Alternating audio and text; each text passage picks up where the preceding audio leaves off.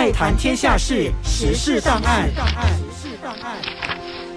实时档案带你了解新闻背后你可能不知道的事。我是恩慈。以色列和哈马斯之间持续冲突，继续震荡着中东地区。在过去几个星期，以也门为基地的青年运动组织频频对航行于红海的商船发动袭击，以表示对哈马斯的支持。红海航道是全球海运路线的重要航道，以苏伊士运河共同建构成欧亚水上通道，是世界上最繁忙的水道之一。全球将近百分之十二的贸易都要经过这里。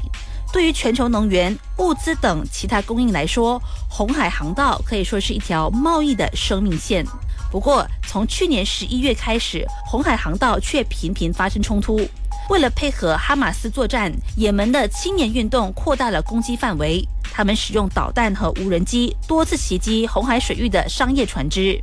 青年运动宣称，由以色列公司拥有或营运。或者是悬挂以色列国旗的所有船只都是他们的合法打击目标，这严重的威胁了海上运输，导致许多大型海运集团都被迫绕道，有的甚至路线增加了大约五千三百多公里，整整拉长了百分之四十的路程，改道运费增加了大约一百万美元，这还不包括保险运费。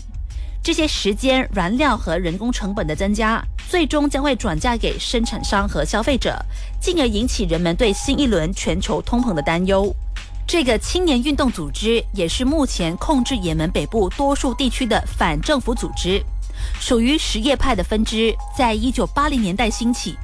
由于也门过去由逊尼派主导，青年运动成员觉得自己像二等公民，于是，在二零零零年开始发起大规模的攻击。